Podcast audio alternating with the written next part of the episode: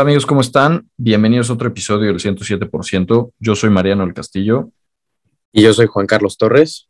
Y en este episodio les vamos a hablar de las 24 horas de Le Mans, ¿no? Tal vez muchos de ustedes escucharon que este fin de semana estuvo esta carrera, tal vez algunos de ustedes no saben qué es o cómo funciona, como que 24 horas, pero pues aquí les explicamos todos los detalles. Sí, vamos a intentar ser los más eh, concisos posible porque es una carrera, bueno, si dura 24 horas, pues también este episodio para explicar todo sería bastante largo, ¿no? Pero bueno, vamos a intentar ser los más eh, precisos con los datos más importantes. Primero, ¿qué es? Es una carrera de 24 horas, así literal como suena. ¿Esto qué quiere decir? Que la carrera dura 24 horas, ¿no? No es por vueltas, sino es por tiempo. Y em, se corre desde que el reloj empieza en 24 horas y se va de 24 hasta cero, ¿no? Em, y específicamente esta carrera de Le Mans es una carrera que se corre en mitad, la mitad de la carrera es en una pista y la otra es en mitad carretera, ¿no? Esto es, se corre en Le Mans, Francia, en este circuito conjunto que se llama Circuito de las Artes. Y como dije, mezclan la pista, es, es una pista que está justo ahí en Le Mans, con la carretera que, eh, la carretera, ¿por qué? Porque es una pista tan larga que hay una recta que se llama la recta Mulsanne, que bueno, esta es la que forma parte de una carretera ahí estatal en, Francia. Y para, obviamente, para la carrera, pues cierran esta carretera y se, se corre el circuito completo, ¿no? Sí, justamente. La, la, primera edición de esta carrera fue en 1923. Es una carrera que ya tiene muchísima tradición. Estuvo interrumpida unos años por la Segunda Guerra Mundial. Pero eh, en esta carrera compiten cuatro categorías diferentes. ¿no? Obviamente, pues es difícil hacer cuatro carreras de 24 horas para cada categoría, entonces lo que hacen es que corren todos juntos, ¿no? Eh, la categoría más rápida hoy por hoy se llama Hypercar, que antes se llamaba LMP1, o sea, Le Mans Prototype 1, eh, y son coches pues de tipo prototipo, ¿no? Que es, es como un Fórmula 1, pero cubierto y, con, con, una cabina cerrada, ¿no? Es es parecido, o sea, tienen un nivel de ingeniería muy avanzado, son bastante rápidos. De hecho, un, un Porsche, el 919 Hybrid era, ¿no? Sí. Este, hizo una vuelta en, en Spa-Francorchamps y fue más rápido que un Fórmula 1. Ya el, el, coche le quitaron todas las restricciones del campeonato, pero son coches bastante rápidos, ¿no? Los, los Hypercars son un poquito más lentos que los LMP1 de antes, pero bueno, eh, los Hypercar actualmente son los más rápidos. Después sigue la categoría LMP2, que son igual prototipos, pero un poquito más lentos. Eh, luego sigue la GT Pro y GT AM. En la GT eh, son, son coches turismo, como hay, hay varias, varias marcas. Está, por ejemplo, Ferrari, hay Corvettes, eh, BMWs. Hay, hay muchísimas marcas y diferentes coches en esa categoría, que son coches, no son coches de calle, son coches de carreras, pero tienen, basados en los coches de calle. Sí, justamente basados en, en esos coches y pues tienen una, eh, la misma forma y todo, ¿no? Eh, una, una, cosa importante de, de la categoría GTAM es que uno de los pilotos que estén manejando tiene que ser eh, un piloto bronce, ¿no? Así se le llama, que, que, generalmente pues también los conocemos como gentleman drivers, es decir, un piloto que no es profesional, pero que paga y, y que se sube a correr. Los otros dos pilotos sí pueden ser pro. Eh, pero justamente ese es un tema importante, ¿no? Porque si escuchamos carrera de 24 horas, híjole, pues ¿cómo le hacen para correr 24 horas? ¿Es, ¿Es, nada más un piloto o cuántos hay por coche? Para las 24 horas de Le Mans son tres pilotos por coche en todas las categorías. Entonces, bueno, lo que hacen es turnarse, tienen sus turnos de, no sé, eh, hagan sus cuentas, pero bueno, cada un piloto tiene sus, sus turnos y eh, obviamente tienen, hay una regla que se llama Fair Drive eh, Change, que es que todos los pilotos tienen que correr un mínimo de tiempo, ¿no? O sea, no puedes poner a tu mejor piloto a correr 23 horas y luego a tus otros dos pilotos correr media hora y media hora, ¿no? Tiene que, haber como una, eh, tiene que ser bastante justo esta parte que normalmente hasta por, este, por la misma, por la propia capacidad de los pilotos, pues corren prácticamente lo mismo, ¿no? Todos. Y bueno, en, esta, en este tipo de carreras, es, es muy importante la estrategia y obviamente más que ir rápido, como es una carrera de 24 horas, lo, que, lo, lo más importante es tu estrategia y obviamente terminar la carrera, ¿no? Porque cualquier cosa, cualquier contratiempo, cualquier incidente que, te, que puedas tener, pues te, termina o te puede perjudicar tu, posición en carrera y bueno, es una carrera muy larga que pues da mucho coraje, ¿no? Que, que cualquier cosa llegue a pasar, entonces tienes que ser muy, muy precavido con, con esa parte.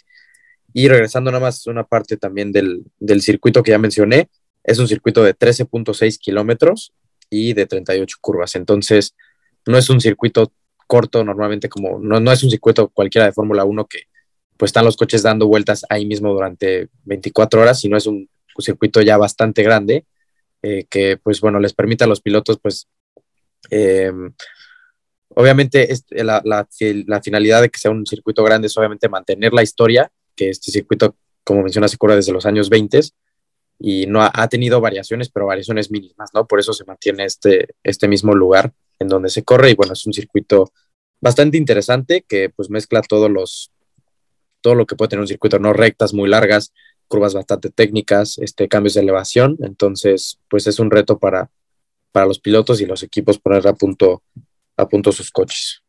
Sí, justamente como dices, aquí lo más importante es terminar. Es muy diferente esta carrera y esta pista a lo que estamos acostumbrados a ver en Fórmula 1. ¿no? Estamos hablando de una pista de 38 curvas, generalmente en Fórmula 1 la que más curvas tiene me parece que es eh, Arabia Saudita, que tiene como 30. ¿no? No, me acuerdo exactamente el número, pero pues sí es algo que, no vemos comúnmente en, las carreras que, tal vez todos estamos acostumbrados a ver. Eh, pero sí, ¿no? Antes incluso se le, se le, tuvo que poner unas chicanas, como unas curvas para, para reducir la velocidad en la recta de Mulsanne, porque si es bastante larga y se llegaba a una velocidad muy alta. Eh, incluso ahí hubo, hubo un incidente en 1999 eh, con un Mercedes de, Peter, Peter se llama, que pues ahí, ahí, ahí, pasó algo muy curioso, ¿no? Ese, ese coche tenía un fondo plano, es decir, el, el, piso del coche era plano y generaba muchísimo efecto suelo como los coches de Fórmula 1 de hoy. Nada más que en la parte de enfrente tenía del eje de las llantas delanteras al principio del coche, era bastante largo, entonces con todo, con, con con todo el, movimiento que tenía el coche de la suspensión, se metió un poquito más de aire del que se debía haber metido y el coche literal despegó, ¿no? O sea, salió volando. En el video se ve como viene así nomás en la pista y pum, y se levanta y sale volando y cae afuera en, unos árboles. Entonces, eh, pues eso, eso también eh, llegaba a pasar, ¿no? En, Le Mans por las velocidades tan altas y, todas las innovaciones que se iban generando para, para ir un poquito más rápido en Le Mans, ¿no? Pero bueno, un, caso muy curioso que tenemos en Le Mans y que tal vez si tú que, estás escuchando esto te has subido a, un Porsche, te puedes dar cuenta de que la llave del Porsche está del lado izquierdo, ¿no? Contrario a lo que nosotros vemos en todos los demás coches que te subes y la llave entra del lado derecho del volante, en el Porsche no.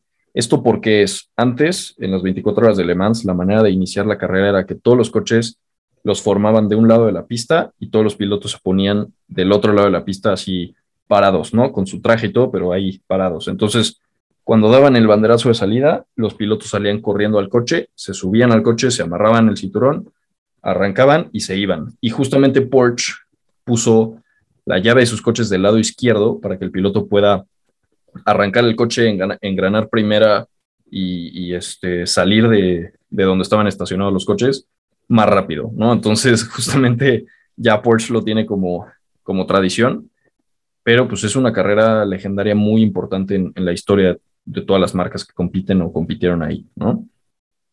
Sí, justo, eh, seguramente para todos los amantes de, los coches, eh, hay, una, hay una película que salió aproximadamente hace dos años que se llama Ford contra Ferrari, eh, o contra lo imposible también se, se encuentra, que justo habla de esta carrera y de una rivalidad, rivalidad de muy, muy famosa, que es la de justamente Ford contra Ferrari.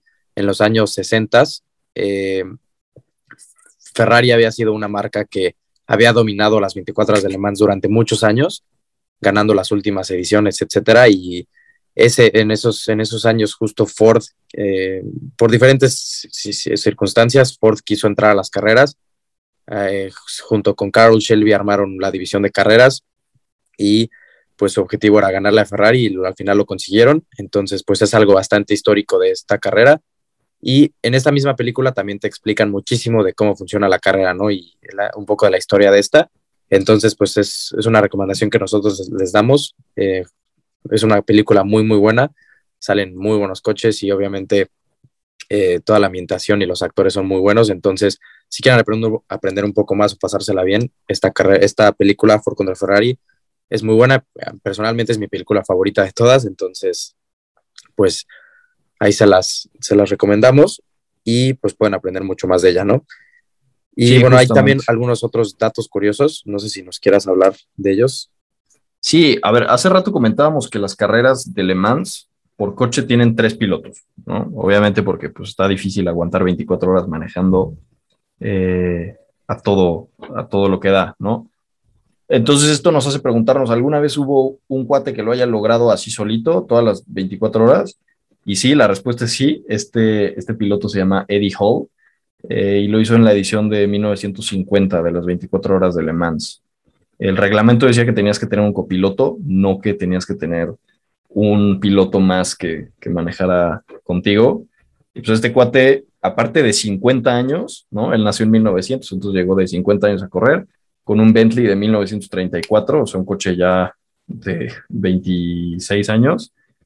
Eh, bastante perdón, de 16 años el coche, y pues el cuate llegó y se subió y manejó las 24 horas y 2.000 millas de la carrera él solito, ¿no? Entonces, pues la verdad es que, híjole, está cañón, ¿no? Y más en uno de esos coches que no tienen nada que ver como con los de ahorita, que son muchísimo más inseguros.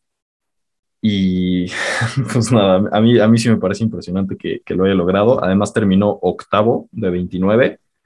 Entonces, pues sí, sí hay, sí hay una persona que lo ha hecho y, bueno, obviamente por razones de seguridad y todo, pues ya no se permite esto, pero, pero sí en algún momento sucedió. Sí, y pues bueno, obviamente los reglamentos han cambiado a lo largo de la historia, justo por estas situaciones, y ahorita a las 24 de Le Mans ya es muy diferente a cómo empezó la carrera. Eh, pero bueno, eh, actualmente también hablar un poco de las marcas que compiten, que están activamente participando. Eh, ahorita en, Hypercar, la marca que ha dominado los últimos años ha sido Toyota. Justamente Fernando Alonso corrió con Toyota en 2018, si no me equivoco, 2019, en las 24 horas de, Le Mans con Toyota y obviamente ganó eh, esta carrera. Y pues obviamente los últimos años, creo que los últimos cinco años o seis, si no me equivoco, ha ganado Toyota en la categoría general y obviamente su, su propia categoría que es Hypercar. Y en los, en los LMP2 son, son prototipos de equipos privados que normalmente usan el mismo, la misma marca de, de, este prototipo que es, em, si no me equivoco, Oreca.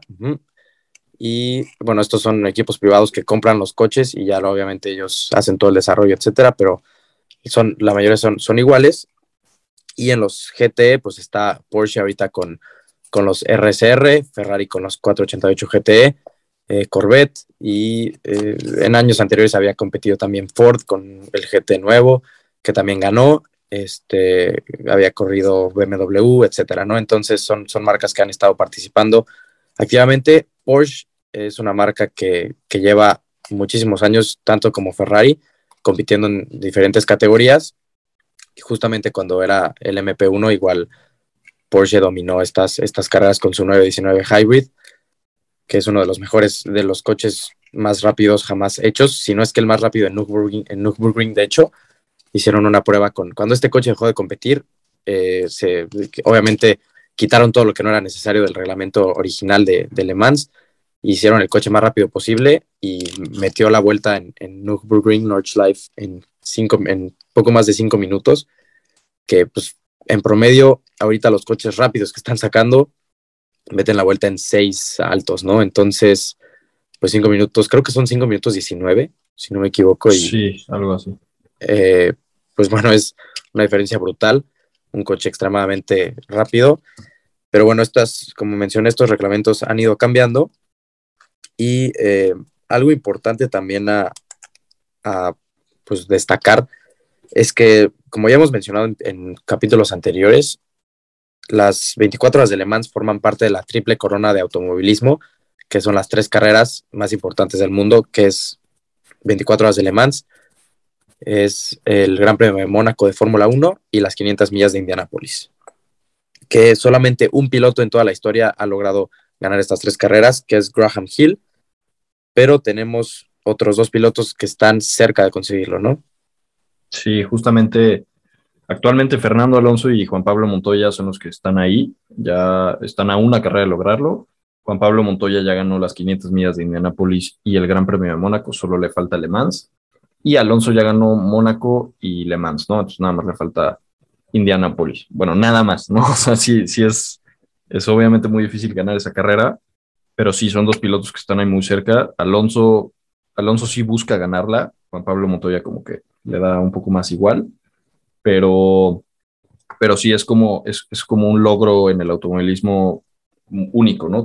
Tan único que solo un piloto lo ha logrado en toda la historia. Y también hay una, triple corona, pero de carreras de resistencia únicamente, ¿no? O sea, carreras de, larga duración. Eh, ahí ya ha habido más pilotos que lo han ganado. El más reciente es Timo Bernhard. Eh, y esto es ganar las 24 horas de Le Mans, las 24 horas de Daytona y las 12 horas de Sebring, ¿no? Entonces, eh, pues ahí, ahí ha habido más pilotos que lo han hecho.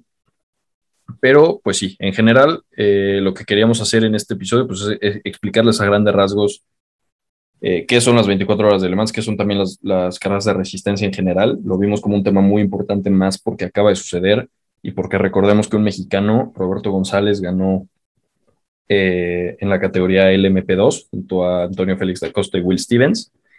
Eh, y pues también destacar que hay, hay muchísimos pilotos ahí de mucho talento, muchos pilotos de Fórmula 1 se van ahí a, a, probar suerte. Uno de ellos reciente también fue Nico Hulkenberg. Eh, Brendan Hartley, Sebastián Buemi, Kamui Kobayashi, eh, que, bueno, ahí, ahí están en Le Mans desde hace varios años.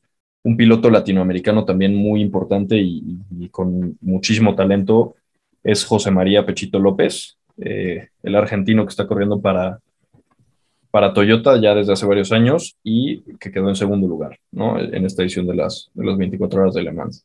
Entonces, eh, pues sí, es, una categoría también muy emocionante, que aunque las carreras tal vez sea difícil verlas completas, eh, pues tienen bastante calidad de coches, de pilotos, de pistas, etcétera. Entonces, eh, pues esperamos que también, si te gusta, pues, te puedas meter ahí a ver esas carreras, que las aprendas a disfrutar y pues también si, si crees que hace falta algo por saber y, te gustaría que nosotros te lo expliquemos, pues con mucho gusto nos puedes hacer llegar tus comentarios para eh, hablar del tema también. Sí, igual eh, recordar que las 24 horas de Le Mans, como ya dijiste, no es, la, no es la única carrera de resistencia que existe, sino es todo un campeonato, un serial que se llama el Campeonato Mundial de Resistencia, junto con otro que se llama IMSA, que bueno, el próximo año van a unir fuerzas y habrá varios cambios. Hay varias marcas que regresan. Como mencioné ahorita, nada más es Toyota y hay una marca muy interesante que se llama Glickenhaus, que seguramente no han escuchado, pero hablaremos de ella en un, próximo episodio, que es una historia bastante interesante, pero eh, en próximos años vienen marcas muy fuertes, regresa eh, Ferrari en la categoría Hypercar, y regresa BMW, regresa Lamborghini, bueno, más bien se integra Lamborghini porque no había competido, eh, también Cadillac y Peugeot, ¿no? Que son marcas muy fuertes que tienen mucha historia en estas carreras, que los próximos años van a ser, yo creo que todavía más interesantes, ¿no? Justo por, por esta rivalidad que existe entre las marcas y va a ser bastante, bastante padre ver, ver estas marcas competir. Y igual, si quieren saber más, eh, estamos, nos pueden escribir a nuestras redes sociales. A mí me encuentran como arroba jc-torres en Instagram. A mí me encuentran como arroba mariano del castillo. Y el podcast lo encuentran como arroba el 107-bajo. Eh, y sí, pues justamente se va a poner muy buena esta categoría. Esperamos que también la empiecen a seguir y nos vemos en el próximo episodio.